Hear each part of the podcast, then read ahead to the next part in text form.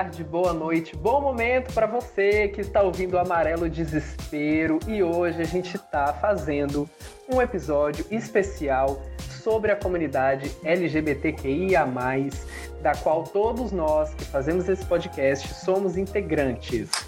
Eu sou o Marcelo Araújo e eu estou aqui hoje com os nossos integrantes que são, vamos lá, eu sou Fred Leão e para receber a nossa convidada de hoje, eu estou num vestido de veludo preto Valentino, chiquérrimo longo, porque hoje é um dia de gala nesse podcast. Muito gala. Eu, eu sou o Rodrigo Viana e para receber a nossa convidada eu não tenho nem roupa, assim, literalmente não tenho roupa. Gente, a nossa convidada especial dessa edição do podcast é ninguém mais e ninguém menos que Ruth Venceremos, uma das drag queens mais especiais e babadeiras incríveis aqui de Brasília. Oi, Ruth! Oi, meninos, estou amando participar com vocês dessa prosa. Um beijo enorme para vocês. Eu olhei, gente, os looks estão babadeiro. Marcelo, Exato, Rodrigo né? e Fred arrasaram. A outra disse que não tinha look, que não tem look. Olha esse look maravilhoso, todo trabalhado no Paetê. Então, gente, é isso. Olha, Ruth, Ruth venceremos é, babadeira. Vamos botar aí outra palavrinha junto. Ruth venceremos empoderada e babadeira. Totalmente. Ruth, fala pra gente um pouquinho da sua, do seu currículo. Dá o látis aí, gata. Então, gata, então a gente tem o um programa todo, porque, meu amor, é igual a ficha Sim. corrida. Igual a ficha corrida, gata. Então, eu sou Ruth Venceremos. Mais uma vez, prazer estar aqui com vocês. Eu sou drag queen, ativista, produtora cultural, atriz, modelo, manequim. Faço faxina de vez em quando, mas em virtude da pandemia não estou podendo fazer, oferecer esse serviço. Eu sou uma drag queen que mora aqui em Brasília, né? Aqui foi onde eu me fiz enquanto artista drag queen, mas de origem sou pernambucana, né? Tive uma série de passagens aí por, por outras cidades, como Caruaru, São Paulo, e aqui estou na capital federal. Rodada, né, gata? É rodada, é, ela é rodada. E, na verdade, essa minha chegada a Brasília faz parte de um plano que é, na medida que a cadeira da presidência estiver em vacância, ela vai ocupar, meu amor.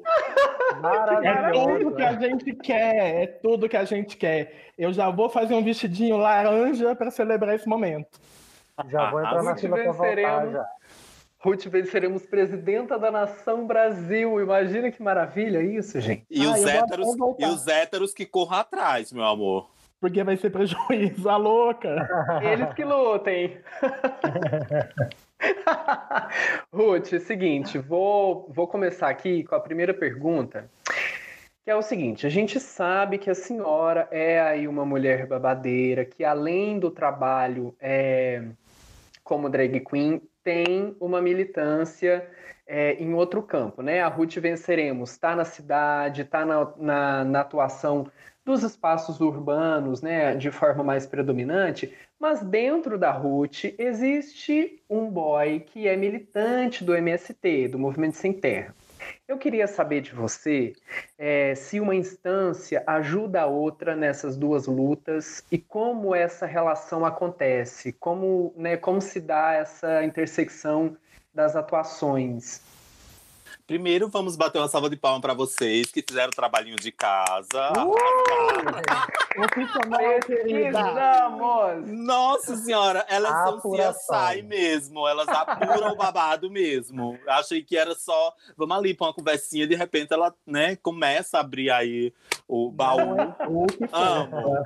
Então, é isso mesmo, meu amor. É, assim, desmontado, eu me chamo Erivan é, sou nordestino, sou sertanejo. Eu tenho uma inserção em atuação no movimento dos sem terra, dos trabalhadores rurais sem terra, desde a infância, né? Desde os 13 anos de idade. Pois é, gata, já dava close aos 13 anos de idade lá, Tudo. né? Linda. Tudo. Então a gente já mobilizava a comunidade, o acampamento, o assentamento. Eu tive a experiência de morar em barraco de lona preta. Minha família tem esse, esse chão é, esse vínculo com o MST, então eu aprendi muito. Eu acho que as pessoas conhecem pouco o MST. As pessoas uhum. conhecem muitas vezes o que a mídia coloca. Então, acho que um grande desafio, você, né? A gente tem que se questionar tudo que nos dão de mão beijada, né? Em termos de informação. Claro. Por exemplo, agora no contexto da pandemia, o MST está fazendo um trabalho belíssimo, doação de toneladas e toneladas de alimento. Cadê a Rede Globo mostrando? A Rede Globo está mostrando o quê? Só as doações SAs das grandes empresas, mas tem um povo, é o povo trabalhador que está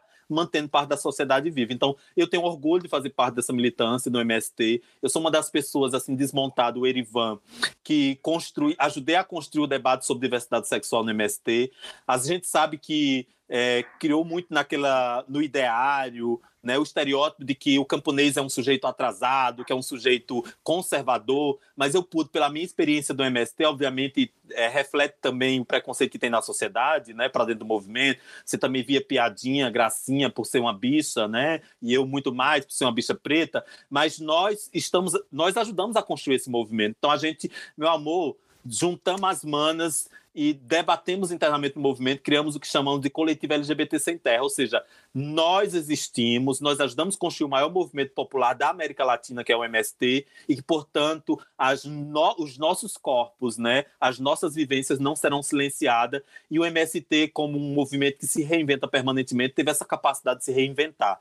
Então, eu acho que hoje, se eu sou a drag queen, pelo o nível que eu também atingi de informação, de conhecimento, se deve por essa interface que eu tive da luta do movimento sem terra, né, com a, a, essa questão da arte drag. Então, eu, a minha atuação desmontada é para dentro do movimento e montada, assim, bonita e maravilhosa, é ocupando é, a cidade, é ocupando o espaço urbano, é esse corpo, esse corpo divergente, né? Esse corpo preto, de uma drag preta que transita na cidade, que faz com que a cidade comece a pensar sobre as relações que perpassam essa própria cidade. É isso, meu amor. É close, militância, babado e confusão.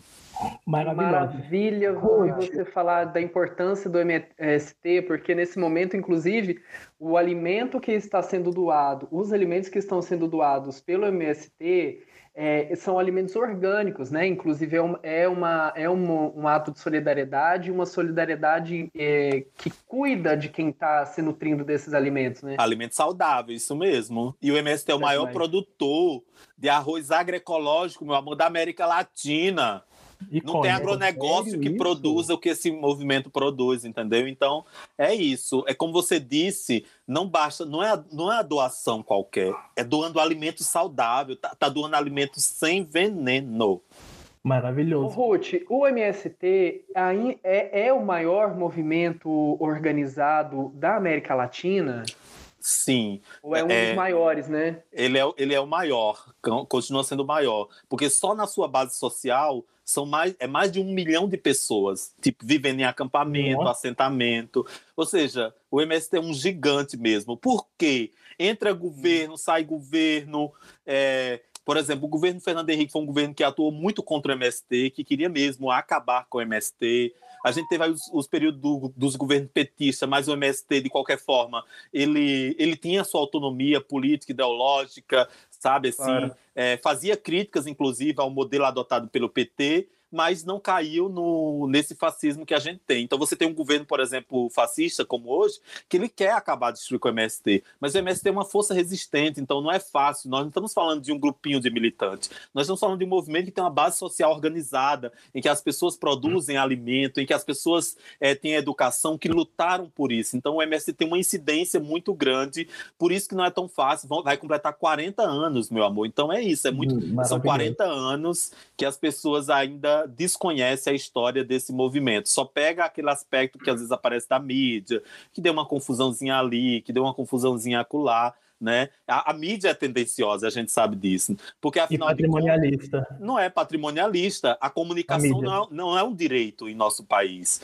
A comunicação em nosso país é um negócio. E pela nossa Constituição não deveria né? Elas não deveriam uhum. lucrar, elas têm um serviço, têm uma função social que é de comunicar, que é de informar, mas viraram grandes monopólios, né, da comunicação, em que eles incidem, infelizmente, na vida política do país, né? Ruth, só para a gente se localizar geograficamente, a sua atuação no MST aconteceu e acontece onde? Em que estado? É aqui? É fora? Então, atua, é, eu minha atuação começou em Pernambuco, fui para Florestan uhum. Fernandes, né? Eu fiquei um período na escola Florestan Fernandes, que é uma referência também de formação política, né, para América Legal. Latina. Mas assim, desmontado, eu coordeno a parte educacional no MST. Então, eu atuo na eu, eu sou membro, então, assim, uma drag queen, só que desmontada. Eu tenho um assento na direção nacional do MST. Então, eu sou eu sou eu respondo pela parte de educação no movimento. Então, todo o tema que envolve educação, nós temos um coletivo nacional e eu coordeno esse coletivo nacional, que são com representantes de todos os estados. Aí atualmente eu moro em Brasília, mas eu cumpro essa função nacional. Né? Nacional. Né? Isso. E as atividades formativas educacionais, tanto da educação é, regular quanto da formação política do MST, é um exemplo de educação espontânea que, né, do Brasil, né? Exatamente. Nossa, eu não sabia, eu não sabia que você era do, do, do, do eixo de educação do MST. Eu sou, eu tenho uma, eu uma formação desde muito pequena, eu sempre tive vontade de ser professor. Então, aos meus 10 anos de idade, eu já ajudava os meus coleguinhas no que eu aprendia. Então, tem uma coisa que vem de muito, de muito tempo. Então, é, minha família sofreu um pouco, porque a bicha preta que a gente sabe que é difícil, né? A, a desigualdade que a gente vive e por exemplo, minha família criou muita expectativa em mim que eu pudesse ser, tipo assim, um advogado, sabe? Assim, uhum. um, algo que pudesse ter um retorno financeiro, né? Mas só que eu tive sempre com o pé na educação, com o pé na escola. Então, aí desde muito pequeno. Então, quando eu vim para o MST, aos 13 anos, eu cheguei num acampamento e muitas pessoas não sabiam ler e escrever. E como estava conquistando a terra, as pessoas precisavam aprender, saber seu nome minimamente. Então, numa assembleia que teve, perguntou quem sabia ler e escrever que poderia ajudar os outros. E eu, aos 13 anos, eu tenho orgulho de dizer que eu ajudei a alfabetizar pessoas. Então, para mim, é, é assim. Então, Aí fui fazer magistério, depois fui fazer pedagogia e tenho mestrado na área da educação. Então, o tema da educação é um tema que me toca muito, né? Assim, e é um é por isso que eu tenho essa trajetória forte no MST no campo da educação. Eu ajudei a boneca a tem história. É, até a lágrima veio, gente. Não tô brincando. Ah, eu tô, eu tô emocionado aqui, eu tô quase chorando. Porque é muito lindo isso. Explica um pouco melhor assim como é que como é que é essa atuação é, da educação dentro do movimento, até porque para que as pessoas consigam entender melhor que que o MST é maior do que a gente vê, como realmente você falou, né, do que a gente vê na mídia. Como, como é que é, como é que isso chega para a galera, toda essa atuação, eles pensar, pensar a educação no movimento? Eu acho que uma primeira coisa é que, assim, as pessoas, é, no início, do, o MST é da década de 80. Eu nasci no mesmo ano que o MST foi fundado, né? É, então, ai, parece que o babado já estava acontecendo, entendeu? O MST nascendo e ela já nascendo junto. Então, tinha um negócio que tem que se encontrar em um momento. No início do movimento, nas primeiras conquistas de, de, tipo assim, nas primeiras áreas que ocupou, uh, as famílias foram sentindo a necessidade que tinha que ter escola, que tinha que ter educação. Então, as primeiras professoras que chegavam, elas começavam a dizer que as crianças tinham que crescer para virar gente, que tinham que sair da roça, que tinha que os pais deles eram bandidos porque tinham roubado a terra alheia. Foi quando as próprias famílias no início do movimento começaram a dizer: "Olha, não basta conquistar uma estrutura, ter uma escola, ter professor que vem de fora. É por isso que a gente tem uma educação própria.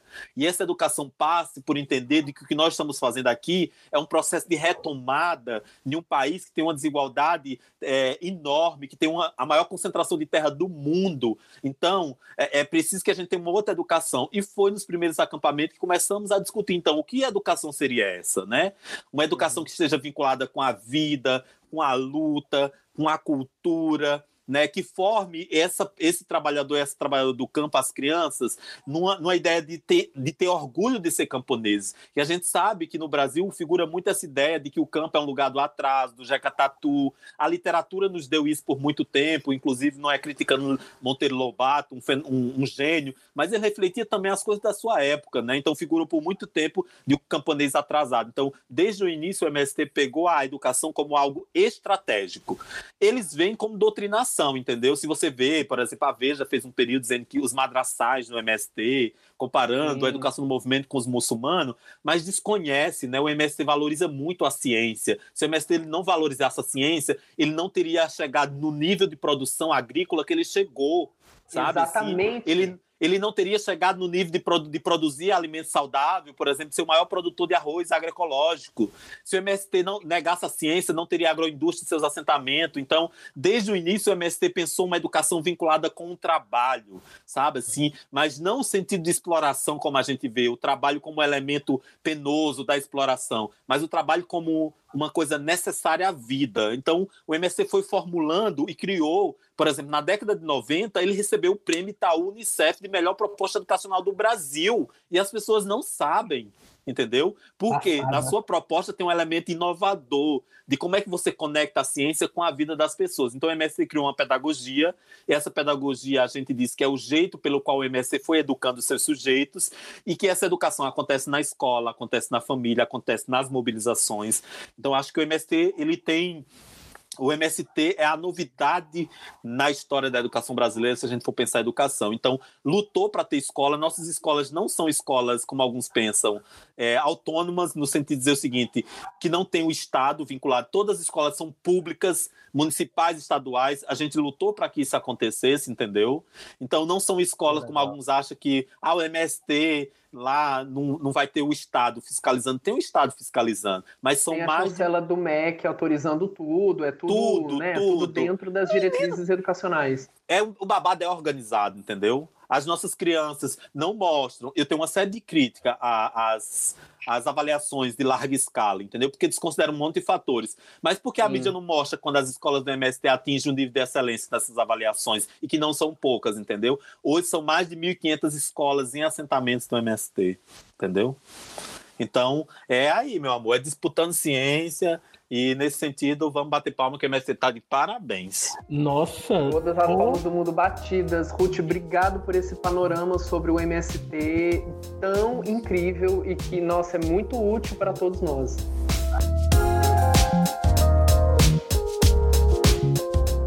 Agora, Ruth, trazendo um pouco para Brasília a sua atuação, a gente sabe que você é do Distrito Drag. E o, o Distrito Drag faz o, o, o calendário drag, né? O bloco das montadas, o Conexão Drag. Fala pra gente um pouco sobre a sua atuação no Distrito Drag e o que que ele tem feito atualmente. Então, a- essa, é, o Distrito Drag, meu amor, é uma novidade boa, assim, pra gente, porque quando eu comecei como drag queen aqui em Brasília, você sabe que o artista, artista é o cão, né? É um ego do Uhum. diabo. Cada um quer Artista- ser melhor que a outra. Eu sou ator, Ruth. Além de jornalista, eu também sou ator. Ai, arrasou. Então você conhece o que eu tô falando. Então, Sei. o ego. Imagina drag queen, meu amor. Porque a coisa, a coisa do belo, da beleza, chega com força na gente. Bate de um jeito com força. Entendeu? Bota uma peruca em cima. Aí bota uma peruca em Aí- cima, então esses machos tudo de peruca, é, tudo doida pela cidade. Então, quando eu cheguei, no início, as meninas sabiam que eu não vim para disputar. Primeiro que eu, minha maquiagem é uma bosta quando eu comecei, entendeu? Então elas assim, não. Quando via, quando via essa bicha preta de peruca transitando na cidade, elas não botavam muito fé. Por que não botavam muito fé? Porque a bicha não era a bicha da performance, não era a bicha do, do, do bate-cabelo, entendeu? Era a bicha que se montava e tinha um discurso. Então as meninas diziam, essa daí a gente nem tem medo. Fui participar de um concurso e elas não botavam fé em mim, entendeu? As manas. Era só mais uma drag. Mas, meu amor, já cheguei, foi para arrasar. Então eu fiz, cheguei toda, toda é, com a roupinha, a- a- o body no paetê por baixo e joguei um lenço, velho, um pano todo velho, encardido por cima de mim. E, a- e uma menina comentou: Nossa, essa é a roupa que veio pro concurso? E eu, uhum. Eu sei que eu ganhei. no carão. Ó, meu amor, eu sei que eu ganhei o concurso pra Qual me alugar concurso que foi? do La Rúbia. Eu tava lá, menina. Eu vi 2017, esse ó, e o povo só. Eu estava. O júri técnico deu pra outra mana. Foi outra mana que ganhou pelo júri técnico. Mas o público, meu amor, arrancou a coroa e me deu. A coroa era minha. Só pra saber que assim, eu não cheguei pra fazer disputa, mas já que fui participar do concurso, fui com força. Mas assim, a gente sentia necessidade de unir as manas, sabe? Essa coisa do egoísmo, cada uma quer ser melhor que a outra. Então, eu particularmente não cheguei pra fazer essa disputa. Então, em 2017, a gente já fez uma coisa. O governo do GDF tinha feito uma política em prol da cultura LGBTI e os evangélicos foram para cima. Então, a gente reuniu uhum. as drag, fez uma nota dizendo o seguinte: meu amor, a gente apoia a cultura LGBTI né? Então tem que ter política assim. Aí a gente foi ganhando notoriedade. Então fomos articulando as meninas até criarmos o Distrito Drag. E aí tem esses projetos que você já falou, né? O calendário drag como um calendário que mais do que fotografia, a gente está falando de uma obra de arte e, e um, uma obra de arte que faz uma crítica à realidade brasileira, porque são temas pertinentes. A gente tem o, o babadeiro Bloco das Montadas, que aí, ó, meu amor, o melhor bloco da cidade. Quem está falando não sou eu, que sou diretora geral. Quem está falando é o público quem está falando é o júri especializado do Correio Brasiliense e os bloquinhos héteros, meu amor, que corram atrás, porque é babado. E, e o Conexão Drag, que é esse espaço da gente reunir drags de outros estados para a gente trocar experiência. O coletivo Distrito Drag hoje, a gente, nós somos 10 drag queens que, que coordena, mas a gente disse que o Distrito Drag é para além dessas 10 drag, né? Tem a ver com toda essa cena cultural que a gente tem ajudado a, a mobilizar. Perfeito. Tá, dá, dá pra gente os nomes das gatas que estão junto com você nesse babado, por favor. Vamos, Vamos ver se ela é boa de memória. Raika Rica, carregada tudo. no dinheiro. Essa é carregada no dinheiro. Ela é tudo. É, Mary Gambiarra, que adora fazer uns gambiarrinhas para continuar viva, meu amor, e é isso mesmo. Nós temos Afrodite Starlight, né, esse nome aí, a Deus Afrodite misturada com Starlight, que eu não sou boa de inglês, que eu não sei bem o que é, que significa o Starlight, noite, sei lá. É, nós temos Maria Rojava, Rojava, que é uma homenagem então às, às mulheres curdas, né, que faz uma guerrilha e a bicha tem uma música chamada Guerrilha de Viado. Essa é a Maria Rojava. Tem Kelly, Kelly Drag Queen, também babadeira, bonita, toda na maquiagem linda. Nós temos Amanda Nudes, que adora receber um nudes. Nós temos quem ah, mais? eu toda. É, ah, adoro. Nós temos Nix, que dificilmente se monta, mas ela tá aí, uma uma drag, né? É, do Distrito Drag. Nós temos Mozilla Firefox, isso mesmo, se você tiver problema com o navegador, chama Mozilla, chama Mozilla Firefox. E deixa eu ver se eu esqueci mais alguém. Eu, bonita, né? Ruth venceremos, Dona. né? É isso, eu acho que eu não esqueci nenhuma, porque se eu esqueci elas escutarem esse podcast. Ah, Abigail, minha vizinha. É, isso, o nome dela é Abigail, só isso. E gata, como, como funciona o calendário no sentido de tem a renda revertida? Fala como que rola esse babado. Então a gente, a gente faz o, o calendário acontece o seguinte: a gente faz um debate sobre temática, né? Convida as drag queens a gente faz uma formação com ela sobre a temática para que não seja só a pose pela pose. Então, a, estuda mesmo, é seminário que a gente faz, porque a gente quer drag com consciência política. Depois de feito, a gente faz um lançamento babadeiro e a gente vende esse calendário tanto pela internet como é, nos bares, né? E toda a venda é, a gente reverte para causa LGBTI. O primeiro calendrag, a gente doou 7 mil reais para Casa Rosa. O segundo calendrag, a gente doou é, 12 mil reais, né? Para Casa Frida e para Ultra, que trabalha com pessoas trans. E o último calendário drag que nós fizemos aqui, a ideia é que ele seja revertido para a gente abrir um espaço cultural, um centro cultural do Distrito Drag, para a gente fazer formação política e também formação estética e artística. Mini arte, a chapa frouxou aqui. Ah. né? Caiu a ponte. Ai. E menina, onde que a gente compra o Calendrag? Como que faz para ter essa maravilha na mão? Então, a gente sabe que a gente está na pandemia, a gente não pode se encontrar, né? Mas assim, tem, tem na expressão popular, você joga no Google expressão popular, consegue encontrar é, a venda online e nós presencialmente a gente estava, os pontos de venda eram o Rainbow, a a, a sauna W3, a gente já ia aproveitar para pegar uma sauninha. Mas né? aí, como esses pontos, La Rúbia, né? Como esses pontos estão fechados, então, infelizmente, Mas se alguém quiser, a gente também tem as na Asa Norte, as drag que moram na Asa Norte, que é, eventualmente, se combinar, pode comprar. Compre e ajude as drag queens. No Instagram, a gente procura qual perfil para quem quiser comprar, para facilitar o jogo arroba Distrito Drag, se você quer aqui de Brasília encontrar a pessoa é, de máscara e todo o babado da OMS. É, toda no álcool. Você, se você, é toda no álcool gel. E se você quer comprar para dar de presente para qualquer pessoa do, em qualquer lugar do Brasil, entra no arroba Expressão Popular, que tem é, que vende para todo o Brasil. Então eu quero todo mundo comprando, viu, bichas? E não bichas também, claro. Tira o escorpião do bolso. É, e é importante a gente lembrar também que, apesar de a gente já ter, já tá no sexto mês de 2020, é importante comprar o calendário para apoiar o Distrito Drag, e é importante porque o calendário é uma peça de, de que você pode, vai ter para sua coleção, né? Exato. Tem gente que coleciona mesmo. E é uma obra de arte, gente. Você vai estar é tá comprando uma obra de arte. Não, não é um calendário. Você vai estar tá comprando uma obra de arte. Pense assim, gata, que vai ser babado. É tipo um livro de fotos das Madonas do... nossas, né? Do nosso tempo, isso, amo. Exato. Vamos agregar culturalmente esse Vamos. babado. e aí, Fred, tem a questão do, do fundo de apoio, né? Você quer falar disso? Quero, Ruth, como que vocês estão lidando, vocês que trabalham na noite, vocês da arte drag, em relação a esse fundo de apoio emergencial para os artistas LGBTQIA+, do DF? Como tá rolando?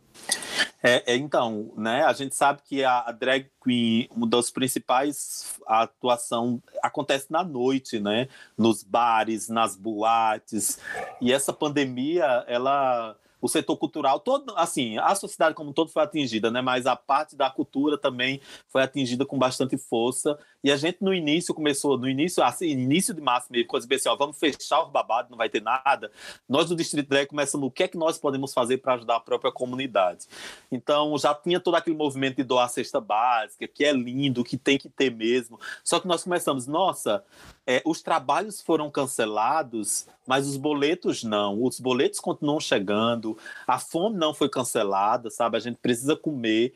E a gente foi percebendo que tinha manas que tinham um nível de vulnerabilidade social muito maior do que muitas de nós. Por exemplo, todas nós do Distrito Drag, é, a gente tem uma fonte de recurso, de certa forma. Ou uma mana trabalha num escritório, faz um babado, ou tem a família que ajuda. E aí nós decidimos, não, nós temos que fazer mais por nós. Então, nenhuma de nós somos beneficiada com esse fundo. Então, a gente abriu uma vaquinha online. É, então vocês podem procurar Fundo de Apoio Emergencial Artistas LGBTI, ou vai no meu Instagram, vai no Distrito Drag, consegue é, entender melhor como é que funciona o fundo. Mas ele funciona o seguinte: as pessoas fazem uma doação qualquer quantia. A gente, então, tem um cadastro das manas, a gente, inclusive, se você é drag queen, tá vendo isso aqui, ou é artista LGBTI e tá passando perrengue, vai lá e se cadastra para ser beneficiada com o fundo. Na medida que o recurso vai entrando, então a gente vai priorizando as pessoas de acordo com esse cadastro que a gente tem e a gente doa uma ajuda de custo. Por que nós resolvemos doar dinheiro e não a cesta básica e não outra coisa? Porque a gente entende que já existe muito movimento de doação de cesta básica e que as manas, de certa forma, de uma maneira ou outra, seria contemplada. A gente queria ajudar mesmo com a QUE, né? E a gente teve uma resposta boa, foi mais de 6 mil reais doados, e nós já é, já contemplamos quase 40 manas, né? É, com uma ajuda de custo aí no valor de 150 reais. É simbólico, mas já ajuda muitas manas. É, já é, pagam porque... ajuda no aluguel, uma coisa. Exatamente. Total. E muita gente foi nesse período teve que voltar para casa. Imagina você, eu moro sozinha, eu, eu, pago aluguel, mas eu me monto em casa. Eu não tenho uma família que me odeia, sabe, no meu pé. Então muitas manas, por exemplo, para se montar, elas precisavam de um espaço. E agora, como é que você a drag pra gente, eu tava dizendo na live, é terapêutico pra gente. O processo drag queen nos ajuda a curar feridas, ajuda a gente a superar muita coisa, sabe assim? Então imagine para vocês as manas que estão paradas agora, que nem pode se montar em casa, nem pode se montar em casa para uma live, porque a, a, família não, não permite, sabe? E não pode sair pra rua, porque tem aí o corona, se sair o, o corona pega, se ficar a família mata a gente de tédio, de outras coisas. Então, a gente vive um dilema, muitos LGBTs, não só drag queens, sabe? Então, por isso que a gente precisa fortalecer essa corrente de solidariedade para as manas perceberem que elas não estão sozinhas. Teve um caso, por exemplo, de um artista aqui é, em São Sebastião, que é isso, a família pressionando, queremos dinheiro, tem que ter dinheiro, tem que ajudar, você está em casa, está em casa, e que a Mana não sabia. Então, quando esse auxílio chegou do Distrito Drag, ajudou a Mana, sabe? Assim, ajudou muito a Mana é, nesse período de ter uma aqué, de ajudar a família em casa. Então, gente, esse é um momento que a gente tem que se unir e construir uma corrente de solidariedade, porque é um momento de nós por nós. É isso Perfeito. Você que está ouvindo o podcast, você que é gay, você que é hétera, hétero, que tem um trabalho, que está ganhando salário, que pode despender de 10, de 20, 30, Isso. 50, 100 reais, vamos ajudar, gente. Não custa nada para quem tem, está numa situação minimamente estável, porque tem gente passando perrengue muito forte, né? Não é para a gente trocar de peruca, gente. Esse dinheiro é para a gente comer mesmo, sabe assim? É para uhum. gente, para outras necessidades básicas. So, é sobreviver a palavra. É, não vamos ser só bonita na, na foto do Instagram, não. Vamos ser bonita de, de coração. Nas ações. E não precisa mostrar que tá, tá, tá fazendo, não. Só vai lá e faz, né? Arrasou.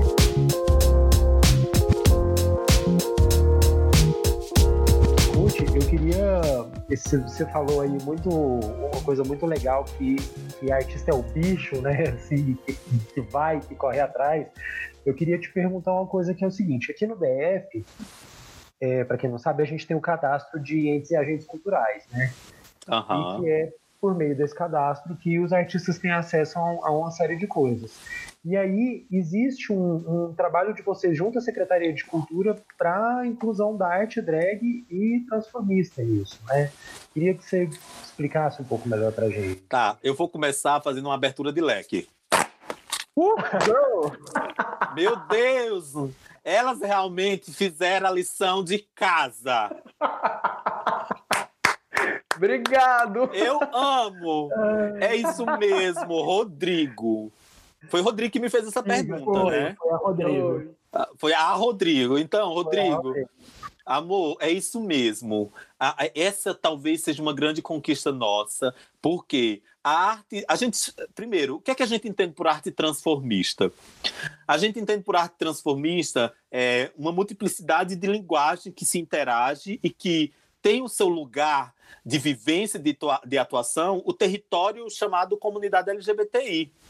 Então, é, só que quando a gente estava fazendo os nossos, o cadastro junto ao SEAC, muitas vezes, por exemplo, tinha drag que não era considerada no teatro. E drag é o quê? Então, tipo assim, a gente não tinha um lugar nesse cadastro. A gente acabava, por exemplo, eu tenho um SEAC por outras, né? Eu, eu praticamente gritei, não, meu amor, eu faço teatro, sim. Pois me, me cadastra aí. né, para preencher. É, então claro. não tinha. O que é que nós fomos percebendo? Então, junto com o Instituto é, de, de, Arte e Cultura, do, junto com o Instituto LGBT daqui de Brasília, né? que tem uma trajetória eh, maravilhosa assim de preservação da cultura e da memória LGBT, nós nos reunimos e decidimos, vamos então propor para a Secretaria de Cultura de que a arte transformista, entendendo a arte transformista como drag queen, drag king, as demônias, por exemplo, as experiências da região amazônica que não diz, não são drag, são, são demônias mesmo, entendeu? Considerada como uma, uma linguagem própria, sabe assim? Você tem outras experiências como a cena ballroom, né? A, a, Vogue, as casas de Vogue de Brasília, são mais de sete casas que não tem um lugar na dança, necessariamente, porque Vogue não é só dança, como a gente pensa, não tem um lugar no teatro, não tem um lugar em lugar nenhum. Então, nós estamos fazendo arte transformista toda esta esses sujeitos, né, essas expressões artísticas. Foi quando a gente então fez um documento e protocolou, vai fazer um ano, pedindo que o Conselho de Cultura debatesse a, a inclusão da arte. Então, nós tivemos uma primeira vitória. Na reunião extraordinária que teve a semana passada, eles começaram a debater se inclui ou não na pauta esse tema. Então, a gente já teve uma vitória que decidiram que vai ser incluída na pauta. E a gente quer, meu amor, porque assim, a gente sem, não existe cultura e arte sem política pública. A gente sabe que é, é o Estado que é, universaliza a política pública, é o Estado que universaliza direitos. Então, é importante a gente ter, por exemplo, política pública, financiamento para a gente, porque, meu amor, os, os, as grandes empresas elas são financiadas, boa parte do, da área cultural, pelo, com recurso público, porque LGBTI não pode ter sabe, acesso, e por isso que a gente tá, tem que fazer formação, sabe? Não basta só cadastrar, é necessário que a gente também forme as meninas, né, sobre o que é o SEAC, sobre o que é os recursos públicos, sabe? E a gente tem que disputar sim, porque enquanto tem muita gente que faz arte e cultura com apoio do Estado, nós estamos dando a cara aí, né? Mal com, com, com, com o babado aí do, do que as boates pagam, entendeu? Então acho que a gente tem que disputar os recursos públicos como um elemento também de resistência e também para que as pessoas entendam a arte drag queen como cultura e como arte. Eu acho que a gente ter essa chancela da Secretaria de Cultura é algo extraordinário mesmo. Muito legal, Ruth. Arrepiei aqui, arrepiei com essa. Não fala. disse onde. Não disse onde. Cada um arrepia por onde tem saudade. Ô Ruth, é muito, é muito isso que você está colocando é muito importante, porque é, tanto pelo aspecto de que a arte drag queen ou a arte transformista, ela é, ela é da gênese do movimento LGBT, através das drag queens a gente se reconhece LGBT e, e, é uma salvaguarda da memória e da construção cultural que o movimento LGBT faz, principalmente no mundo ocidental, né? É, e, é, e, e essa inclusão do, da, da arte drag ou transformista, da, enfim, da arte LGBT, como uma rubrica especial do SEAC, é muito importante, na minha, na minha opinião, porque a, a drag reúne figurino, maquiagem, teatro, música, performance, é, oratória, educação e sei lá mais o que que a gente pode colocar e que não é nenhuma dessas específica, porque é todas uhum. elas juntas, né? Sim. E nenhuma não, outra isso... arte reúne tudo isso. Exatamente. E, e, isso é interessante, porque mesmo se a gente não conseguir que figure como arte transformista, como arte transformista como um guarda-chuva, vamos pensar assim, dessas várias expressões artísticas, né, da drag, do drag king, não sei o que, perere parará, a gente já é, vai ter uma vitória, porque o Conselho de Cultura, embora eles não debatem, eles debateram se é, colocavam no em pauta. E ao debater isso, a gente viu muita manifestação favorável, que, que seja uma área de atuação artística, e outras manifestações no sentido de que, é, talvez é uma área artística não, mas que a gente pudesse ter um, um espaço que agregasse essas várias artes, desde a arte transformista, outras expressões da arte LGBT, mas também de outros segmentos que também não têm lugar na cultura. Ou seja, de qualquer forma, o que, a, o que, o, o que figurar no SEAC já será uma grande conquista e a gente vai entrar para a história com umas manas que deram a cara pautar isso, sabe? E como você disse, é, Marcelos, é, é, é, a arte drag é a primeira coisa quando a gente pensa é comunidade LGBT.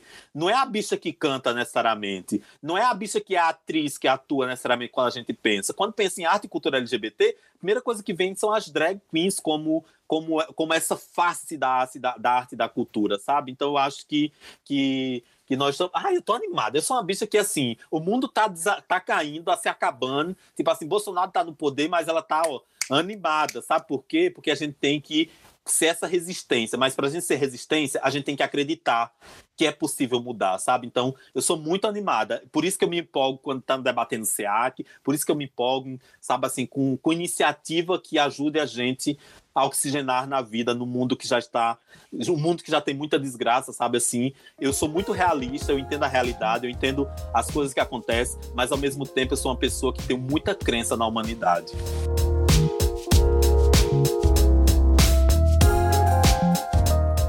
Ruth, a gente tem aqui no Brasil a palavra transformista, que faz parte do, do, do consciente coletivo a respeito das drag queens. Drag queen é um termo que a gente importou, Uhum. É, como é que a gente pode entender esses dois termos aqui no Brasil? Porque a gente tem tudo a brasileira, né? Porque nós uhum. temos o nosso território, nossa história, e a gente significa tudo de acordo com o Brasil.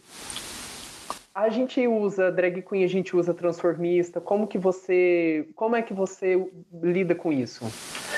Assim, eu acho que eu acho que primeiro que a gente não pode lidar como uma oposição, né, um ao outro, tipo assim. Mas é necessária, como bichas que a gente faz a lição de casa e estuda também, é necessário a gente fazer uma crítica a como é, os Estados Unidos, como um império, e esse império é um império que, que controla e que que, digamos, é o centro do capitalismo, a gente sabe. Então, não é só teorias econômicas, não é só é, sugestões econômicas que é feita, mas há também toda uma incursão no sentido de uma hegemonia cultural, né? De, de, de uma hegemonia cultural e, e, então eu acho que essa é a primeira crítica. Então, quando a gente pensa, por exemplo, da drag queen, e às vezes as pessoas confundem, o fato da gente fazer crítica não quer dizer que a gente também não adira, não faça adesão ao termo, coisa parecida. Não. Eu uso, por exemplo, drag queen, transformista, depende da hora que eu acordo. Porque, para mim, um é sinônimo do outro, embora. embora trans, é, arte transformista ele é mais abrangente, ele amplia o leque. Drag queen tem a ver muito com a performatividade, performatividade do homem que se transveste, entendeu? É, se a gente for olhar o conceito estritamente falando. A arte transformista tem a ver com um leque maior. Quando eu falar transformista, pode entrar é, é, a pessoa que performa o sentido oposto, tipo assim, o masculino, o drag king, né? As demônias, por exemplo, que não se identificam. Então, eu uso como um guarda-chuva. E por ser uma expressão brasileira, que tem a ver com uma construção própria, sabe? Assim, então, eu não uso como oposição, mas assim, a RuPaul Drag Race, a gente tem que bater palma porque popularizou esta arte, né, a arte drag queen, a gente tem que realmente aplaudir. O triste, a tristeza que eu vejo do, do RuPaul é o elemento da competitividade, que é uma coisa também que nos adoece em alguma medida, sabe? Então, é, e a gente também tem que fa falar dessas coisas, sabe? Então, acho que popularizou, mas assim, nós temos drag queens transformista muito foda nesse Brasil. Gente, a gente tem a criadora do bate-cabelo, Márcia Pantera. Márcia Pantera! Uma, uma bicha preta. Nós temos que nos orgulharmos disso, entendeu? A gente deixa as drag queens do RuPaul no chinelo. A outra falando que não gosta de uma competição e que critica a competição. Mas a gente deixa elas no chinelo, meu amor. Pensando, é o babado, querida. A minha crítica é muito sentido, porque a gente valoriza muito o que é de fora, sabe assim? O, obviamente, eu também não sei fazer essa separação. Eu acho que a gente aprende, sabe? Não é criar essa barreira. Mas a gente tem que também ter a capacidade de valorizar o que é nacional. E nós temos muita coisa boa. A gente, por exemplo, eu sempre localizo a origem da arte transformista. No Brasil, as pessoas pensam muito: ah, os portugueses, quando chegaram, todo mundo pintado. Ah, no teatro grego, não sei onde. Ah, meu amor, eu gosto de uma coisa mais prática. Madame Satã, para mim, é uma referência dessa criação da arte transformista, deste corpo preto que transitava pela Lapa Carioca, entendeu? E as pessoas se questionavam o que é isso? É homem, é mulher, sabe assim? Essa figura que não tinha que que que não que para muitas pessoas se perguntava mesmo que gênero é, entendeu? Então, essa figura marcada por uma vida extremamente é, penosa, difícil, sabe assim, de exclusão, de muitos direitos, e de repente a arte surge. A arte é a humanidade dessa Madame Satã, entendeu? Esse encontro dela com a arte é o que faz com que ela seja, tipo assim, a humanidade existe, sabe assim? Enquanto a vida dura, o dia a dia, né, de tentar sobreviver ali, ao mesmo tempo era como se fosse a morte, a arte era a vida para Madame Satã. Então eu penso a arte transformista também desse lugar, dessa, dessa bicha preta, sabe assim, e tantas outras manas que em plena ditadura militar é, se transvestiam, sabe assim, para ocupar o teatro, outras esferas. Então é essa arte. Então, nós temos uma história. Então, quando a gente pensa arte drag queen, transformista, a gente também tem que pensar nesse lugar que é essa história que nós construímos, sabe? Tem a ver com, com, com, com Desde Secos e Molhados, por exemplo, que também deu uma contribuição, se a gente for pensar, Desencroquetes e tantas outras expressões. Então, é essa arte que se faz protagonizada por LGBTs. Alguns nem se identificavam como LGBTs, mas fazia parte da comunidade, entendeu? É, assim, então a gente tem um legado que a gente precisa é, preservar, mas eu não trato nunca como oposição, drag queen ou transformista, né? Tipo, eu sempre me identifico como drag queen, mas como um posicionamento político, assim como muitas tra travestis, por exemplo.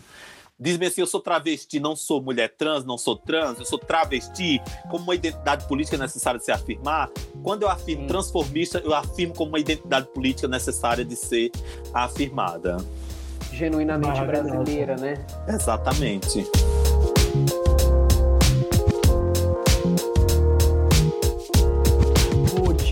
como você é uma referência no ativismo LGBT aqui no DF, é, qual que você considera que é a importância da interseccionalidade de questões de classe, raça, gênero dentro do, do movimento LGBTQIA+. Eu acho que, primeira coisa, a, o movimento LGBTI ele é um movimento bastante diverso, né? Assim, por exemplo, a gente olha para o MST e vê o movimento sem terra. Tipo assim, tem uma unidade. Tem outros movimentos que estão em luta pela terra, mas você vê o movimento assim, né? Uhum. Você tem, por exemplo, movimento negro, que é, também é parecido com o movimento LGBT. São várias entidades, não existe uma unidade nacional, tipo assim, né? Então, acho que essa é a primeira coisa. São expressões de organização, mas que a gente cunhou esse termo movimento LGBT por as pessoas estarem em movimento, em luta pela cidadania LGBTI. Mas a gente também faz uma crítica que as principais entidades do movimento LGBTI, os principais espaços, eles sempre foram ocupados por gays, e em sua maioria brancos de classe média tá? Então eu acho que a gente quando fala isso, não é ficar bem assim, ah, o vitimismo. Não, gente, não é vitimismo. É a gente ter a capacidade de fazer a crítica, e a crítica não é fofoca, a crítica não é conversinha, não existe crítica construtiva, crítica desconstrutiva. Existe a crítica. A crítica como a capacidade que a gente tem de olhar para uma coisa e desmontar ela para tentar entender, entendeu? Então acho que a crítica é nesse sentido. Então quando a gente olha para o movimento LGBT, tem uma hegemonia de gays, né? Apesar que as coisas têm, vêm mudando muito, porque muita, muitos outros segmentos estão se organizando na comunidade. Quem é que define qual a prioridade da pauta do movimento LGBT? São as bichas pretas que estão na periferia? Qual, essas manas são ouvidas, são escutadas? Então, acho que primeiro é essa crítica. E segundo, nós vivemos um momento que não dá para a gente nos furtar de fazer essa interrelação de pautas, sabe? Porque é isso. A maioria das bichas, das LGBTs nesse país são pretas, entendeu? Como é que a gente, a gente tem que considerar esse debate? E, e, a gente vive um país que, que marca até hoje o racismo, é, é uma marca do comportamento ideológico, por exemplo, da nossa elite sabe? Sim. Esse racismo está entranhado, ele está estrutural. Eu não tenho mais como pensar, por exemplo, a em, em, pauta LGBT se não discutir racismo. Nós não vamos viver bem LGBT, nós não vamos ter nossa cidadania plena se o racismo persistir na sociedade. Nós não vamos ter nossa cidadania plena se a desigualdade social, né, continuar persistindo em que uns têm muitos e outros não têm nada, entendeu, para viver. Essa relação, é, essa interseccionalidade, ela é algo fundamental, porque se a gente for pegar, por exemplo, o aspecto da violência, quem são as pessoas que morrem? Qual o perfil de LGBT são assassinados na sociedade. Em sua maioria são bichas pretas, pobres, periféricas, entendeu? Então, a gente precisa se conectar com, com essas pautas, porque senão nós vamos estar fazendo um movimento LGBT que é seletivo, entendeu? Que também que o movimento negro, por exemplo, precisa entender que nós, pessoas que preta, nós também temos nossa orientação sexual e nossa identidade de gênero, sabe? Então, acho que nesse sentido, quando a gente fala de interseccionalidade, tem que ser para todos os lados. É entender, por exemplo, no debate de classe, não pode ser só o debate de classe. Ah, de que a drag, que a pessoa é trabalhador e não tem sexualidade, sabe? Não tem vida, oi. Então a gente tem que lutar por um ser humano por inteiro, não pela metade, não por parte, sabe? Então acho que essa é a nossa grande luta quando pensa em interseccionalidade. É pensar de quem debate classe tem que entender que a classe tem cor. E a maioria do povo trabalhador desse país é preto é entender que a classe tem, as pessoas amam, tem o um elemento da afetividade. Nós somos feitos de afetividade, nós somos feitos de sexualidade, nós sonhamos, nós desejamos, sabe assim? Ao mesmo tempo, quando a gente pensa o lugar da minha identidade de gênero, da minha orientação sexual, é entender que a, que, que, que a pessoa, a pessoa, ela está num território. Esse território muitas vezes é a periferia. É entender de que essa pessoa LGBT, ela tem cor, sabe assim, ela figura no lugar. Então por isso que eu acho que tem que ser em ambos os campos, sabe? Assim, tem que ser muito cruzado essas histórias para que a gente de fato possa construir uma sociedade melhor, sabe? É. é eu grito muito, porque às vezes eu sinto que eu tô gritando, tipo, assim, tentando, tentando é, convencer no grito. Grita, Ganhou. Bem, grita. Eu Ganhou. É verdade. Depois dessa aula que a gente teve, eu esmudeci. É na sua palavra, assim, sabe? É, é, muito legal a forma como você vai, vai falando com, com, com, paixão mesmo. A paixão pela luta, né? A paixão pela luta que transcende mesmo. Transcende a sexualidade, transcende a cor, transcende a classe, é tudo, né? Somos seres completos, assim. E eu, eu já vou entrar num, num, ponto aqui, porque assim, o, o dia em que a gente está tá divulgando esse podcast hoje é o, é o domingo, né? O dia do, do orgulho LGBTQIA. E aí a gente. É, é, é engraçado a gente é, falar sobre, sobre esse dia também de um lugar, eu pelo menos, né, falar de um lugar muito confortável, assim, sabe? Um lugar de um menino gay Exatamente, esse menino gay de classe média que não é preto, que assim, e que para muita gente, para muitos gays que estão aí, e gays e não gays que estão assistindo, que, que, ouvindo, desculpa, e que é, ficam pensando nessa coisa mesmo de ah, precisa desse movimento todo, precisa desse trabalho todo, precisa de, de disso tudo. Precisa, gente, porque assim, até mesmo a minha a minha luta diária, que eu vou considerar que é uma luta muito privilegiada, eu tenho que, tenho que ter é, é, coerência no, no, na minha fala e tenho que ter noção dos meus privilégios, eu tenho que enxergar que se eu quero estar dentro dessa comunidade, dessa comunidade LGBT, eu tenho que enxergar que ela, ela tem todos os recortes de classe, de cor e de, de, e, e de tudo, assim. Então, na verdade, eu estou falando tudo isso para falar que, apesar de que eu ou você que está ouvindo, que não tenha, é, que esteja num lugar muito bom, ouça mais, converse mais, é, vai atrás e saiba mais, saia desse lugar que você está, é, dessa caixinha que você está, e entenda que o mundo é muito mais complexo, que as pessoas são muito mais complexas, e que a luta é mais complexa, e que a gente tem que estar junto. É... Não sei se eu me fiz entender. Assim. Sim, não, perfeitamente. E a gente está se aproximando né, do orgulho. Eu tenho ficado muito pensativa, sabe, ultimamente, assim. É porque é muito, muito fácil hoje, por exemplo, eu falar de orgulho, né? Tipo assim, hoje, ah, bacana. Mas e, e a bicha preta que eu fui com 14 anos, por exemplo? É, o, a gente construiu um movimento assim que muita gente deu a cara. As afeminadas, as bichas, tipo assim, que muitas foram perseguidas. Eu venho de uma cidade do interior que aterrorizavam a gente, por exemplo. Diziam que ah, usava esse termo mesmo. O viado fulano de tal foi morto apedrejado. Hum. Entendeu? Então imagina você, uma bicha preta no, no, na cidade que as pessoas cultivavam essas histórias. E essas histórias elas eram cultivadas muito com o elemento do medo, para fazer com que o medo impedisse da gente sair armário, dos, dos armários.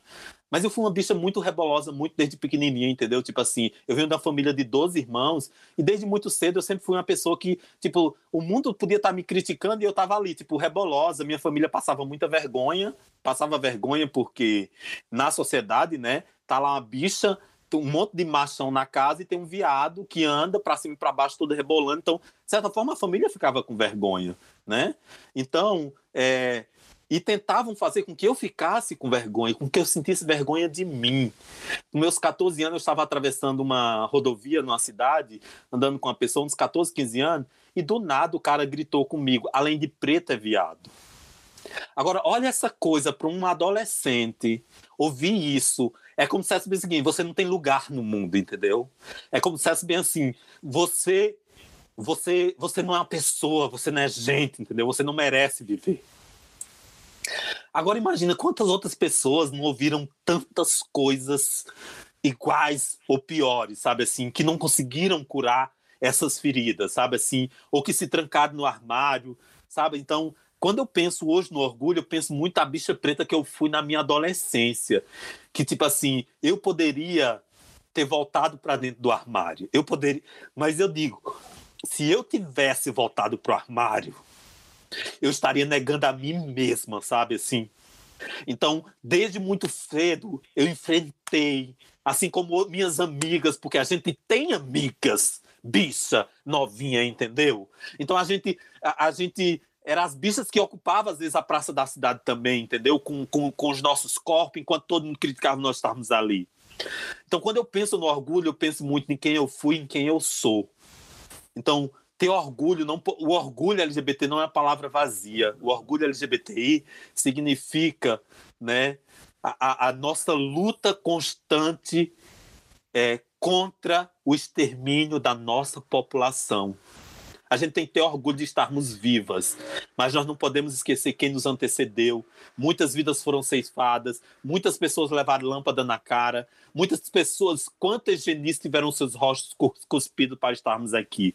Então, quando eu penso orgulho, eu penso presente, mas eu também penso memória e eu penso história. Eu penso muito também nas gerações que estão por vir. Nós estamos dando a cara a tapa, nós estamos semeando esperança, nós estamos semeando resistência para que a geração que esteja por vir não passe o que nós passamos, o que nós estamos vivendo. Mas como eu sou uma bicha esperançosa, meu amor, é isso mesmo.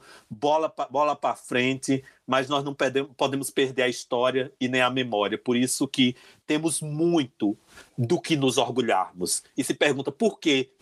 Por que vocês se orgulham? Primeiro, estamos vivas em um país que mais mata. Segundo, nós somos resistência. Enquanto eles decidem que querem nos matar, nós estamos dizendo: nós vamos viver. Nós vamos viver com nosso amor, com nosso afeto, com nossas cores. É porque o orgulho a, a, nesse país, como você bem colocou, que é o que mais mata LGBTs no mundo, o, a gente paga um preço alto pelo orgulho LGBT, né? Ainda mais a, as pessoas que têm uma, uma que, que estão fora da, da, da cisgeneralidade, né? Porque eu, por exemplo, eu sou um menino cis. Eu não sou, né? Eu, no meio Sim. da multidão, não me destaco fora da, da, da, da heteronormatividade do, do, do sistema cisgênero. Mas a gente paga, todos nós que, que saímos do armário e que vamos para qualquer nível de luta cotidiana, seja você trabalhando no, no na, na loja de roupa e conta para as pessoas que é que é lésbica ou que é gay, é, você paga um preço por esse orgulho, né? É, e é um orgulho que significa imediatamente luta. Ainda mais para quem reúne outras, outras lutas, né? Como é o seu caso, né? Então, assim, é, é, é muito importante que a gente fale sobre a nossa luta cotidiana, porque antes da Ruth existir como performance, existia esse menino que, aliás, existe a história desse menino que quando parou de negar e, e de fazer esse jogo, começou a, a, vivenciar no cotidiano esse orgulho, é, passou a fazer uma luta todos os dias, né? como é a luta de, de todas as pessoas LGBTQIA, que se colocam dessa forma, se pronunciam, estão cotidianamente travando uma luta. Mesmo que, no caso de quem é cisgênero, branco, de classe média, seja uma luta mais soft, uhum. né, uma luta mais suave, mais macia, uma luta ali é, que acontece de uma forma é quase é quase é quase totalmente tranquilo ser gay, né? Ainda mais para quem vive ali numa bolha mais progressista, que não, né, que não vai ter muito raramente vai se deparar com a violência tão escancarada, com a lâmpada na cara uhum. e vai ouvir o que você ouviu, além de preta viado. Mas todas as lutas, todas as todas as proclamações, se a gente pode colocar assim, elas acabam, mesmo que a gente não saiba, a gente começa a educar as pessoas à nossa volta, né? E é o que a gente pode fazer, né? E na medida em que você está viva, é, é uma vitória tão preciosa, né? Numa, num país onde uma pessoa uma pessoa transexual, uma travesti, vive em média 30 e poucos anos de vida, é, a gente tem a Márcia Pantera viva e atuante até hoje. 50 anos de idade. Exatamente. É, eu, eu tava lembrando de algo que mudou muita coisa na minha percepção e na minha existência enquanto gay. É, se fala muito em relação a ah, as paradas do orgulho viraram apenas uma festa e um carnaval, mas assim não não acho existe o lado festivo, existe o lado de luta que é muito forte também. Eu queria destacar a importância das paradas do orgulho LGBTQIA+, porque vendo a minha história, em um certo momento eu já tinha me entendido como gay e já era sabido de todas as pessoas do meu universo social. Mas foi só quando eu fui para uma parada, primeiro aqui em Brasília e depois para São Paulo, que eu me senti pertencente a um grupo e me senti pertencente de um jeito que me fez ficar mais forte para a luta. Essa luta que a gente precisa encampar todo dia enquanto pessoa consciente dentro da nossa comunidade, que é tão atacada todo dia. Então, uma, é, eu queria muito destacar essa importância, inclusive agora nesse ano que a gente não tem mais a, a possibilidade de ir para a rua na nossa parada para nos fortalecer, ter aquele dia no ano que nos fortalece enquanto pessoa, enquanto comunidade. Nossa, a parada cumpre um papel fundamental, eu concordo com você. A gente tem críticas, tem, essas críticas têm que ser pontuais, Sim. mas assim, a parada cumpre uma função de acolhimento. Olha a sua história. Acolhimento, isso significa acolhimento. A família Sim. não nos acolhe muitas vezes, né? Os amigos não, não sei o que, de repente, aí você vê uma manifestação né, de pessoas, dos seus iguais, vamos pensar assim, né, de pessoas como você.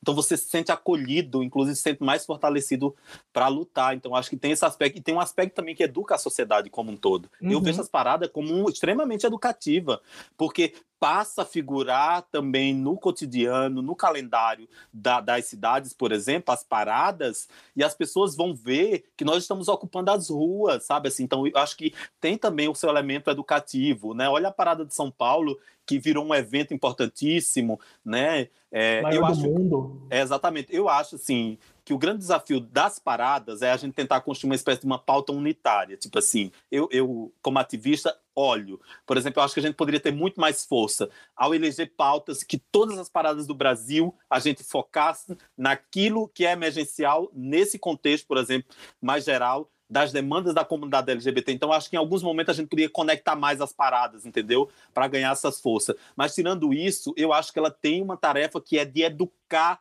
a sociedade. As bichas, as trans, as LGBTs, elas ajudam a sociedade a se repensar, sabe? É, então, eu acho que ela tem um papel fundamental, além de ser esse espaço de acolhida de LGBT. Quantas de nós não já foi escondida na paparada, ainda quando não tínhamos saído do armário, entendeu? Então eu acho que viva as paradas LGBT. E a festa da parada, ela é a expressão mais mais direta, objetiva e didática da alegria de sermos quem somos, né? Exato. É, e, da, e da prova de que a gente resiste sempre à opressão, a esse sistema tão, tão é, enclausurador com festa e com alegria, né? É a nossa arma de luta, a primeira arma de luta.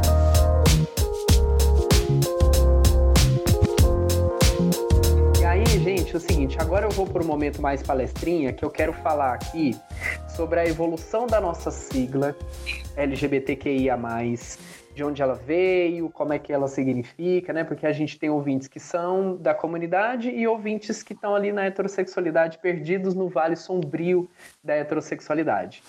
É... Vamos lá, olha só, deixa eu só colocar aqui. A gente aqui no Brasil começou com a sigla ali por 1994, quando a sigla G, que ainda era GLS, foi dito pela primeira vez ali que a gente tem notícia pela Suzy Capó, que é jornalista, atriz, ativista e empresária, durante os preparativos do Festival Mix Brasil, que é um circuito alternativo de cinema criado por ela, e pelo jornalista André Fischer. Mas aí logo essa sigla caiu em desuso porque os simpatizantes da sigla GLS poderiam ser qualquer pessoa, inclusive as pessoas héteros que apoiassem a causa, o que tirava o protagonismo da comunidade, né? Então a gente começou a usar, né, começou-se a usar a sigla GLBT, que era mais inclusiva, é, até que na primeira conferência nacional GLBT, que foi que aconteceu em Brasília entre os dias 5 e 8 de junho de 2008, portanto há 12 anos atrás, se convencionou a mudança daquela que é hoje em dia a sigla mais popular, G LGBT, que vem as lésbicas em, em primeiro lugar, né, dando, é, tentando corrigir aí é, esse protagonismo excessivo dos homens em tantos espaços, aí no espaço da comunidade, os gays protagonizando de novo. Né? Reparação né? histórica na sigla. Exatamente. Exato. Aí virou LGBT aqui no Brasil, que era um termo que lá nos Estados Unidos, por exemplo, é, já era usado pelos ativistas lá dos Estados Unidos desde 1988, pelo menos. Então a gente tem, né, assim, coisas que vêm que a gente tem que fazer a crítica, é, né, como você bem colocou, Ruth, mas também tem, a, tem a, também questões que, que, que, são bons exemplos que a gente, né, que Sim. a gente precisa registrar na história, né, assim, a crítica ela vai para todos os lugares, né. Então, agora, nós estamos usando a sigla LGBTQIA, para inclusão na sigla das pessoas queer, das pessoas intersexuais, das pessoas assexuais e muitas outras formas de vivências, identidades e identificações da sexualidade humana. Né? A coisa não é a coisa não é você é gay, você é lésbica, você é bissexual, você e ponto final. Amiga. Inclusive, a transexualidade, ela, ela é um termo que significa além, né? Que está além do gênero. Transgênero é além do gênero. São, são gêneros da complexidade humana total, né? É, eu acho também que vale a pena lembrar o seguinte: também não, não é a gente não tem, um, não tem unanimidade também, né? Assim, eu acho que é uma coisa importante da gente ressaltar, né? Que é, boa parte desses termos também eles têm o, o, seu lugar na academia, né? Mas que muitas vezes não tem lugar no movimento LGBT ou na vivência Sim. das pessoas, né? Por exemplo, você tem a BGLT que ela, ela, ela que é a maior entidade LGBT da América Latina, né? Que e Aliança LGBTI também, que eles usam o LGBTI+, né, para designar o mais a partir de outra experiência. O termo queer é um termo que realmente algumas pessoas se identificam como queer. É, eu, quando olho, por exemplo, a perspectiva dos Estados Unidos, que eu olho para o Brasil, no meu caso, particularmente, eu digo que às vezes eu, eu, nem gosto de ser chamado de gay, porque gay ficou tão branco, assim, tipo assim, aí é uma brincadeira. Gay ficou uma cor tão branca que quando às vezes não. É, o que usa muito na experiência americana, então se a gente for pegar ali o início, inclusive, das, da, da, da, da, da movimentação drag, da cena drag, da, das trans que são percussor ali, da, da, do, do Vogue e tudo mais, dessas experiências das casas Ballroom, né? O Queen também já estava presente ali, mas o Queen, talvez se a gente for pensar, pensar era quase um sinônimo de bicha preta, tipo assim, pelo lugar que tem. Então eu acho que são muitas, é, é, obviamente são muitas discussões, né? E, e, eu acho que bacana é isso, é a gente ter essa capacidade de, de, de estudar, de aprofundar, porque nesse caso é isso. Quanto mais a gente tiver a capacidade de de incluir pessoas, eu acho que é bacana, né? Então, quem usa LGBTI+, é isso, mais no sentido de ampliar, quem usa LGBTQIA+, também é muito no sentido de ampliar, é... e tem muitos debates curiosos, né? Por exemplo, as pessoas assexuadas, muitas pessoas se perguntam quais, quais são as pautas das pessoas assexuadas, pelo que as pessoas assexuadas lutam, né? Então, tem muitas coisas também que nos faz, é, tipo assim, pensar, né? Por exemplo, eu conheço algumas pessoas que, que se, se identificam, né? E tem uma identidade de pessoas assexuadas. Mas, por exemplo, elas elas vivem com, sei lá, vamos supor, dois meninos juntos, mas são assexuados, mas eles mantêm uma relação ali que não é, é, que não é sexual, que não sei o quê. Mas é, a identidade de gênero estaria, a orientação sexual estaria restrita à prática sexual? Essa é uma coisa também que nós devemos pensar, assim. Ela está restrita à prática sexual? Não está? É mais para a gente pensar, digamos assim, quem está ouvindo é muita informação, a gente sabe. Mas é isso, né? Eu acho que é, o fundamental é a gente entender que o ser humano ele é um ser de possibilidades. E como ser de possibilidade, não tem caixinha que consiga nos enquadrar. Então, eu acho que é isso mesmo. LGBTQIA, quem, quem, quem não se identifica com nenhuma dessas siglas, que se identifica com outra coisa, tem que ser um processo de reflexão da pessoa, né? Eu acho que o fundamental é a gente viver e ser livre. Maravilha, maravilha, muito bem colocado, disse, Ruth. Disse tudo. Disse tudo e mais um pouco. Com brilho. Com brilho. Ruth, meninos, a gente pode fechar? Vocês querem perguntar mais? Querem usar mais a Ruth? Eu tô. Gostaria, mas nossa audiência vai ouvir um podcast de 8 horas? Não sei. Ah! tá bom, mas eu só quero saber com quem é que eu pego o cachê, porque me disseram que ia ter uma cachê. Eu vai já falei. de ouro. Ai, não, eu já perguntei no início, me disseram. Agora que eu tô lembrando, a produção tá aqui mandando uma mensagem que o cachê é auxílio emergencial. Exatamente.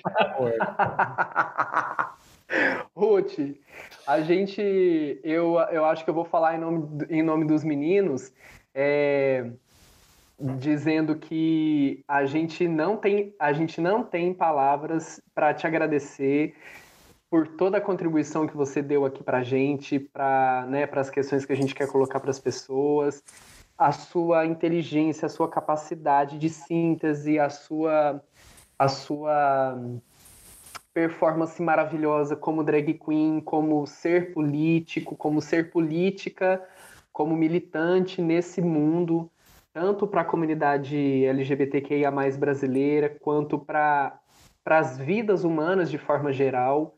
Parabéns pelo seu trabalho, parabéns, Deus, Oxalá, é, todo mundo, todas as entidades de todas as religiões te protejam, te abençoem, continuem salvando a sua força, te dando te dando tudo o que vocês, né, tudo que você doa para as pessoas com o seu talento, com a sua força de trabalho, militante, formadora de de, de seres políticos. Eu estou extremamente emocionado de, de, de ter você aqui com a gente, de ouvir tudo que você falou, é, da forma como você coloca. Assim, é uma.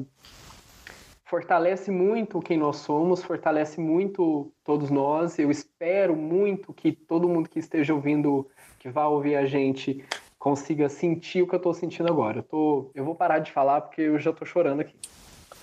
E, ah. Ruth, hoje foi um encontro para a gente falar de luta, mas quando passar a pandemia, se o Jair deixar, a gente precisa se encontrar presencialmente para dar um close, tomar uns drinks. Eu quero que você confirme que vai fazer isso com a gente ah! publicamente, porque eu preciso desse momento com a senhora, amiga. Eu, Ruth, venceremos, drag queen, babadeira, empoderada e babadeira. Confirmo a todos uh! vocês que depois, pós-pandemia, se a gente estiver vivo até lá, nós vamos tomar bons drinks. Estaremos vivos, meu amor.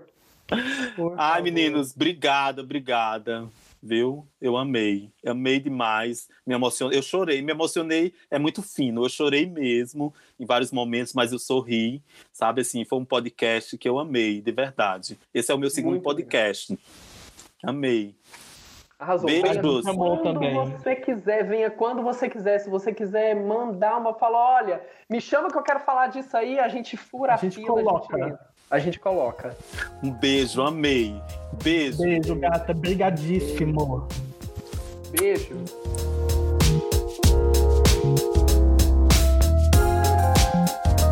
Menina, você não sabe da melhor. É aquele momento em que todos esperam no nosso podcast, aquele momento em que a gente brilha e conta as coisas maravilhosas, legais que aconteceram durante a semana. E eu quero ouvir de vocês. Ah, só, só um detalhe. Hoje especial Orgulho LGBTQIA+. A gente vai falar coisas lindas.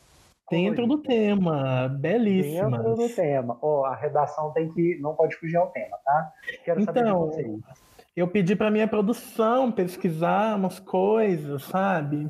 Ah. É, o meu grande ponto da semana é o documentário que se chama Revelação, que entrou na Netflix, na menina Netflix que ela já disse que ela é menina, então vamos respeitar, né?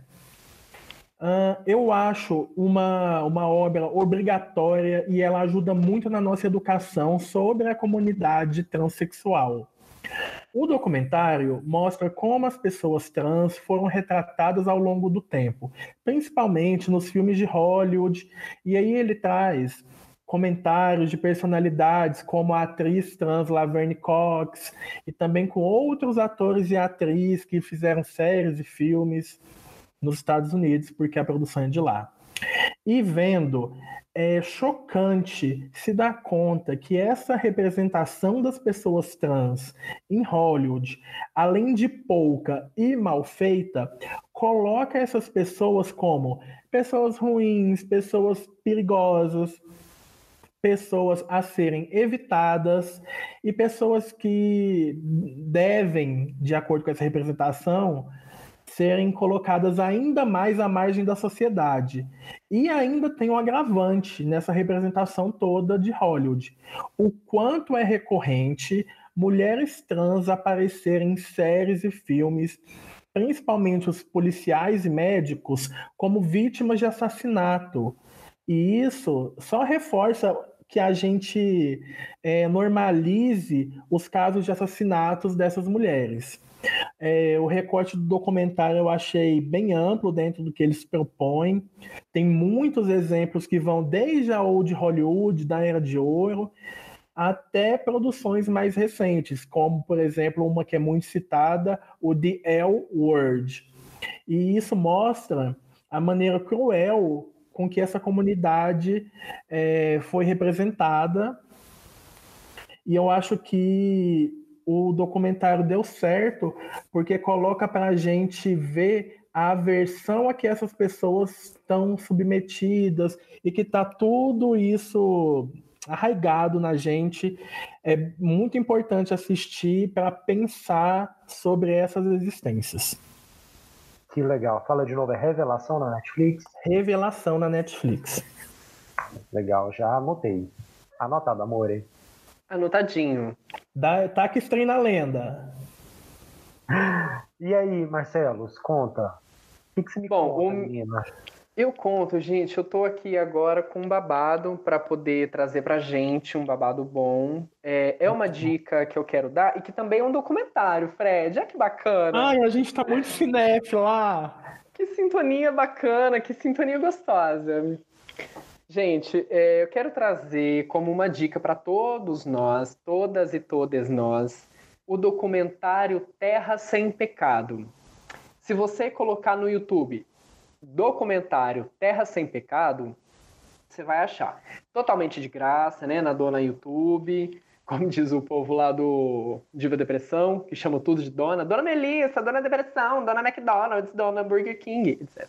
É, tem duração de 20 minutos, ou seja, vai tomar 20 minutos do seu tempo para um documentário muito bom é, que fala sobre a comunidade, sobre questões das pessoas LGBT mais dentro das, das comunidades indígenas.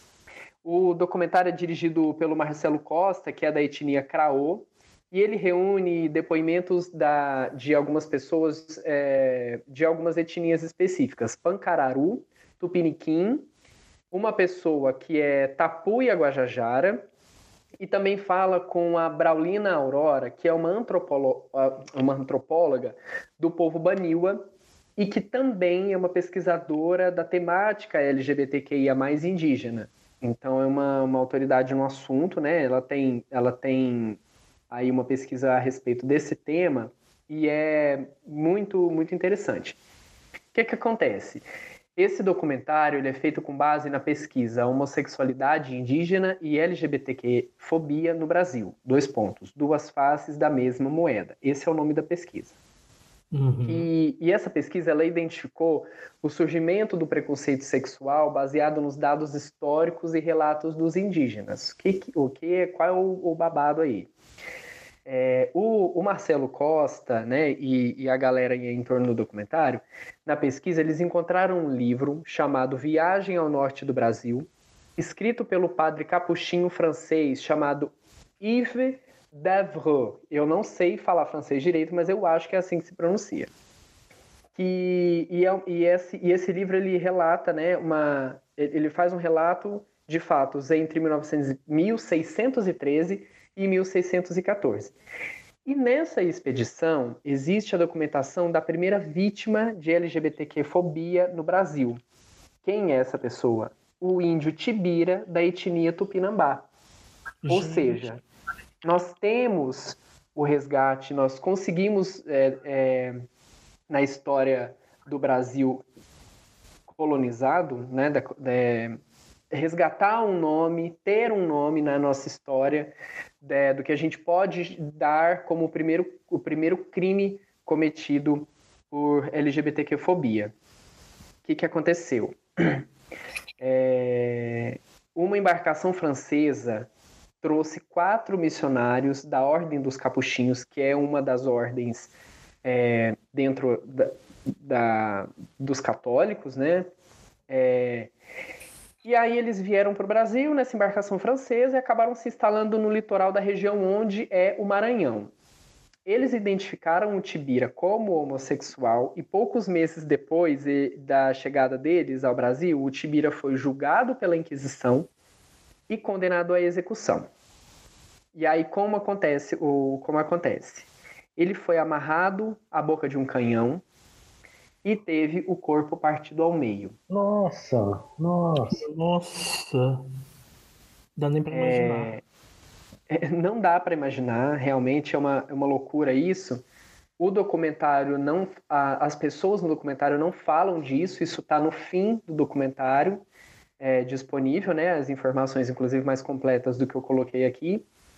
Mas o documentário fala com jovens, jovens LGBTQIA, especificamente quatro meninos, até onde se entende, eles são todos se identificam como homem, são todos jovens, e falam sobre as vivências e as dificuldades que eles têm enfrentado ou já enfrentaram dentro dos seus povos, é, de discriminação e de preconceito.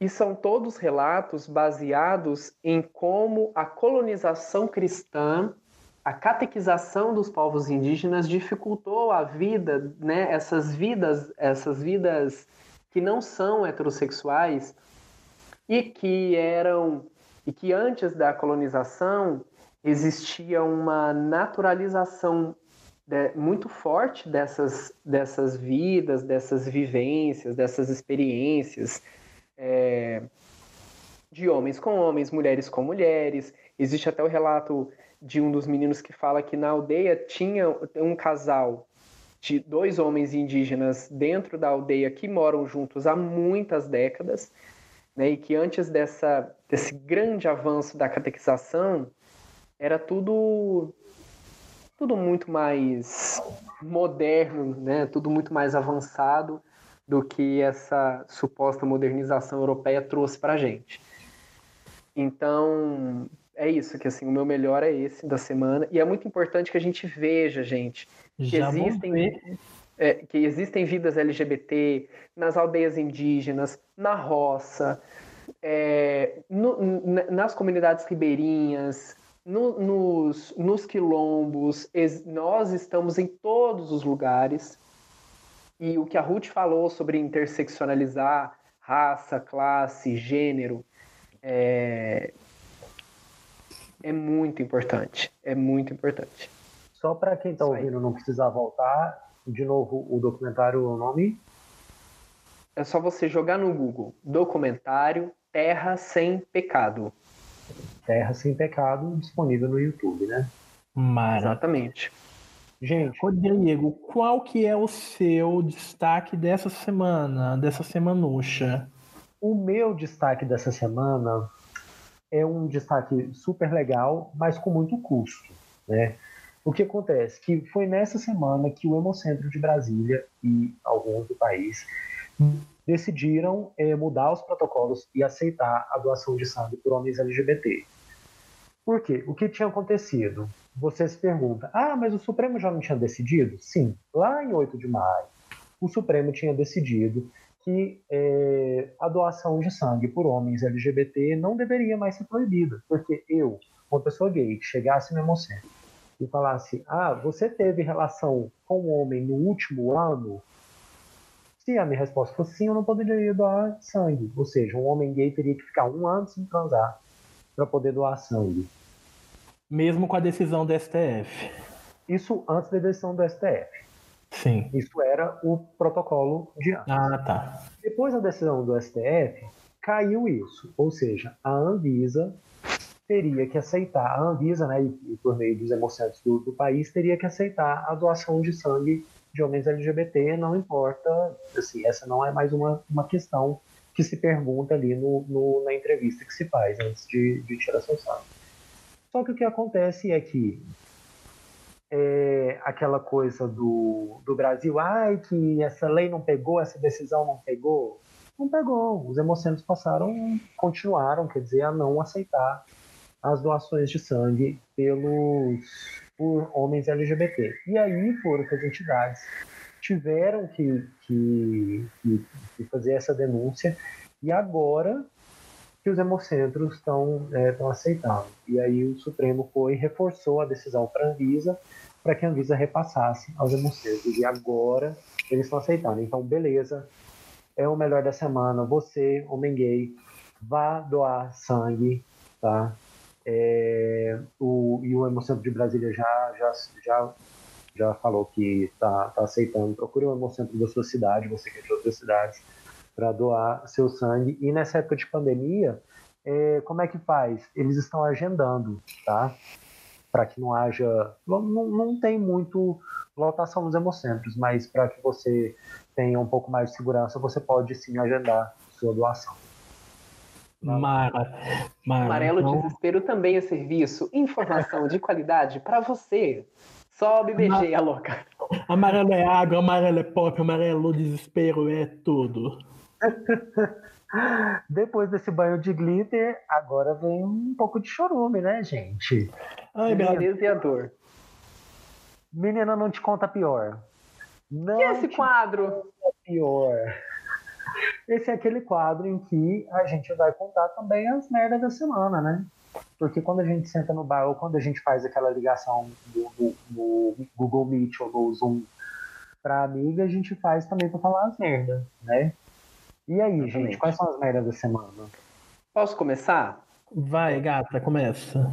O meu pior dessa semana, eu quero só colocar assim, não é, nem, não é nada que rolou essa semana, mas é um panoramazinho aqui que eu quero que eu quero levantar aqui para a gente, o, dos dados sobre as mortes violentas de pessoas LGBTQI a mais no Brasil. O é, que, que, que, que acontece?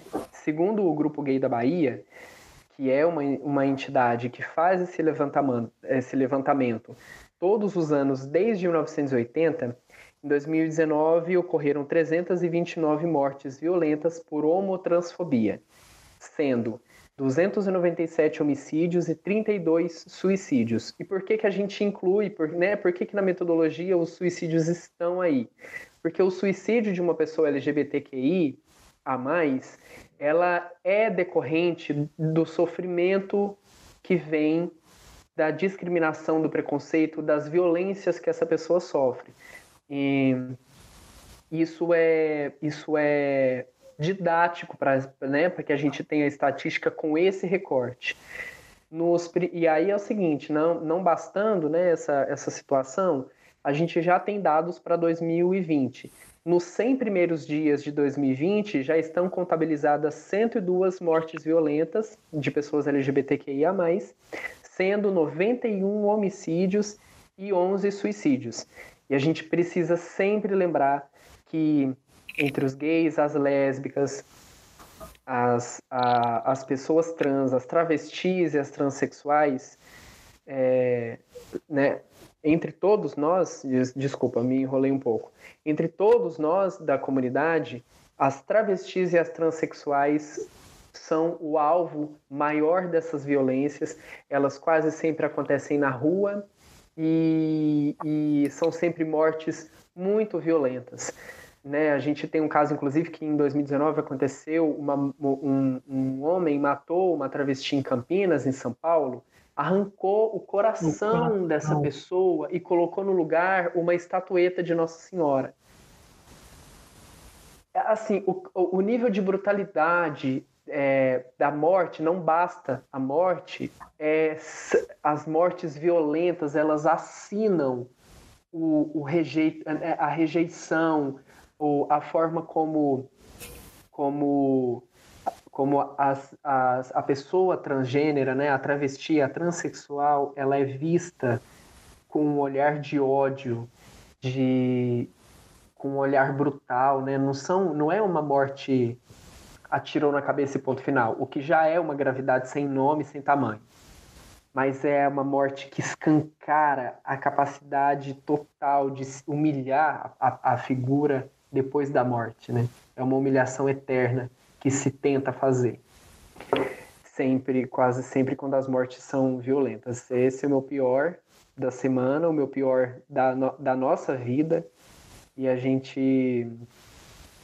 E é isso, para a gente ter esses dados na nossa cabeça e ajudar e apoiar e, e tentar proteger as nossas manas travestis. Alô Brasil, não mexa com as travas. A gente fecha, a gente arrasa. Fred, o que, que você conta pra gente? Ai, menina, olha, eu vou dizer que chocado, mas não surpreso. Por se tratar de alguém, adivinha de onde? Isso mesmo. Governo. O, governo Jair. Que, né? O que o Jair fez agora? É, não ele, mas uma pessoa que ele colocou no governo. Foi o presidente da Embratur, deixa eu ver como é que chama esse ser. Gilson Machado. Hum. Eu tô no ar ainda? Tô, né? Tá, toda no ar. Uh, ele disse numa live com a sempre errada Damares que nada contra quem usa o seu orifício rugoso infralombar para fazer sexo. Primeiro, é importante lembrar que ele deveria cuidar de políticas públicas para o turismo e não para gastar seu tempo sendo fiscal de cu e homofóbico. Ele falou é isso. Oi? O nome é cu. O nome é cu. Ele gastou quatro palavras para falar cu, que a gente tem essa palavra brilhante, né? Ele falou isso quando ele estava se referindo à peça de teatro o Evangelho segundo Jesus, Rainha do Céu, que traz uma atriz travesti no papel de Jesus. Essa peça teve sessões canceladas em Recife no ano passado, logo depois da posse de quem? Do Jair. E antes disso, essa produção já tinha passado por várias capitais do país e também fora, como em Cabo Verde e na Irlanda. Então, Gilson Machado Neto, presidente da Embratur, larga de ser fiscal de cu. É isso aí, cara. Engraçado começo nesse governo só tem gente errada, né, bicho? Uma loucura isso. Nossa, só. Uma, uma, pessoa errada em cima da outra pessoa errada fazendo live junto com outra pessoa errada. Rodrigo, me fala aí, fala aí pra todo mundo. Qual que é o seu fundo do poço da semana? O meu fundo do poço foi uma reportagem que eu vi no, no UOL, na Universo do UOL, e eles foram atrás de dados sobre homofobia no país. E, assim, ao mesmo tempo em que a gente tem dados de, de mortes, suicídios né, por homofobia, a gente não tem dados sobre pessoas que foram condenadas por outros atos de homofobia, porque a gente lembra que há um ano, um pouco mais de um ano, né, a gente teve o julgamento do STF que, que equiparou os crimes de racismo aos crimes de homofobia, ou seja, é, você xingar também é homofobia, você é, também é homofobia. E, nesse sentido, é, depois das, das, decisões do STF, hoje eu estou muito STF, né, gente? Eu estou assim, só Suprema Corte. Nosso representante no sistema judiciário, Rodrigo Viana Borges, mais conhecido nas redes como Rodrigo Viana. Muito Suprema, muita corte. É, e que mesmo depois dessa decisão do Supremo, o Supremo vai lá, gente, faz as coisas certas, vota as coisas certinhas, mas o resto do sistema não, não, não dá conta. Então, nessa, nessa reportagem da Universo do UOL, eles foram atrás dos tribunais de justiça de São Paulo, do Rio de Janeiro, de Minas Gerais, Paraná e Rio Grande do Sul e descobriu que os tribunais não têm dados, não têm dado nenhum sobre crimes de homofobia, sobre processos em andamento por homofobia. Não, não existe isso. É, eles informaram que não tem no sistema do CNJ, do Conselho Nacional de Justiça, um campo que trata especificamente sobre homofobia. Então, não tem como nem fazer a consulta. Nossa!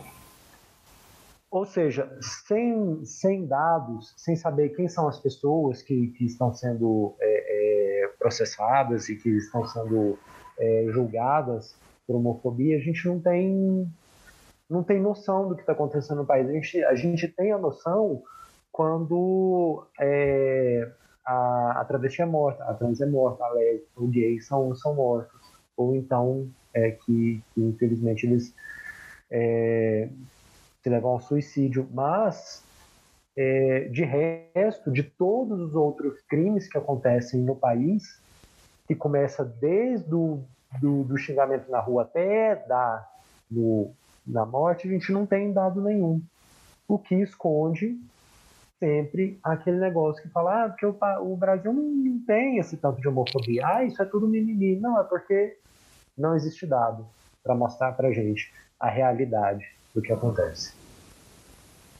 É, isso é o exemplo. Nossa, isso é, foi, foi incrível você colocar esse dado, Rodrigo, porque essa é a prova cabal, essa é a forma mais didática que a gente pode colocar, pelo menos no meu entender, é, do que é a homotransfobia estrutural. Você não ter nos sistemas do, do Conselho Nacional de Justiça, nos tribunais estaduais, nas secretarias, né, você não ter no SEAC o quadradinho, você não ter a opção de colocar na ficha o que significa essa pessoa, o que significa o crime que ela, que ela, que ela sofreu, a violência que ela sofreu, tipificar as vidas LGBT dentro de todos os sistemas da burocracia brasileira, não termos esses, não termos esses quadradinhos, não termos a linha específica, né? não termos os, os espaços dentro do documento, do formulário que especifique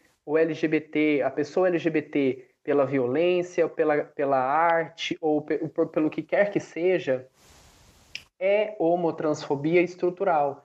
Né? Assim como existe o racismo dentro da estrutura, existe também essa LGBTQ-fobia, ou para a gente falar outro nome que seja um pouco mais fácil de dizer, homo, homotransfobia, nas estruturas burocráticas do Estado brasileiro. É, é aí que está. Exatamente, porque assim, se a gente tem um número que pode para algumas pessoas, não sei quem, mas para algumas pessoas é, ouvir, ah, 300, 329 pessoas morreram em, em, em 2019 por homotransfobia. Ah, 329 pessoas não enchem um estádio, 329 pessoas morrem de acidente de carro.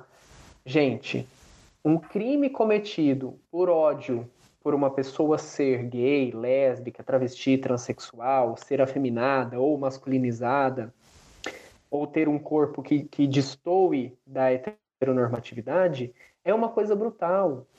E quantos e quantos crimes estão nessa nessa nesse intervalo?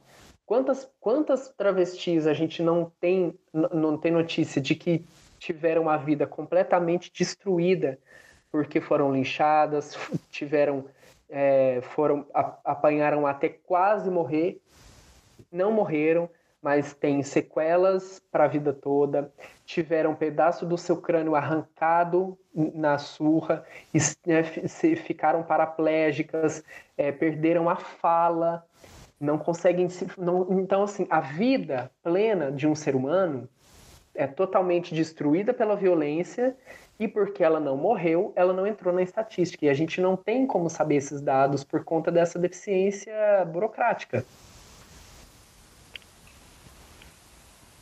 Eu tô. É, é muita. É... A desgraça realmente ela é.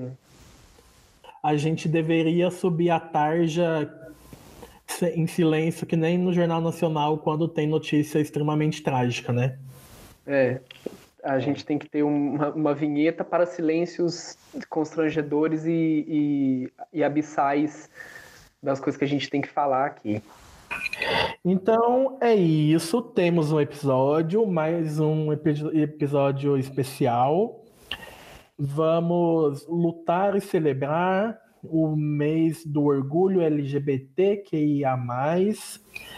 E muito obrigado a quem nos acompanhou até aqui. Tudo de bom. É, Fred, é, é muito bom você ter falado isso mesmo. É, hoje é dia de orgulho e dia de luta também. Estamos no mês do orgulho LGBTQIA, especificamente na semana. Eu quero. Todos nós queremos agradecer você que ouviu a gente até agora. A gente quer agradecer mais uma vez a participação brilhante, forte, absolutamente necessária da Ruth Venceremos com a gente. Ruth, seu cachê está chegando com o caminhão do Faustão. Obrigado por ter ouvido a gente até agora. E sigam as nossas, as nossas redes sociais no Twitter e no Instagram.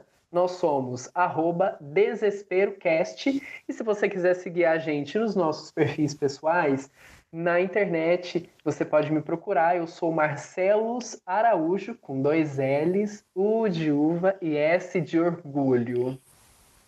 Eu sou arroba Fred Leão. Me acha lá, gente. E eu sou arroba Rodrigo Viana B. Até a semana que vem. Um beijo. Tchau, Brasil. Um beijo muito gay para você.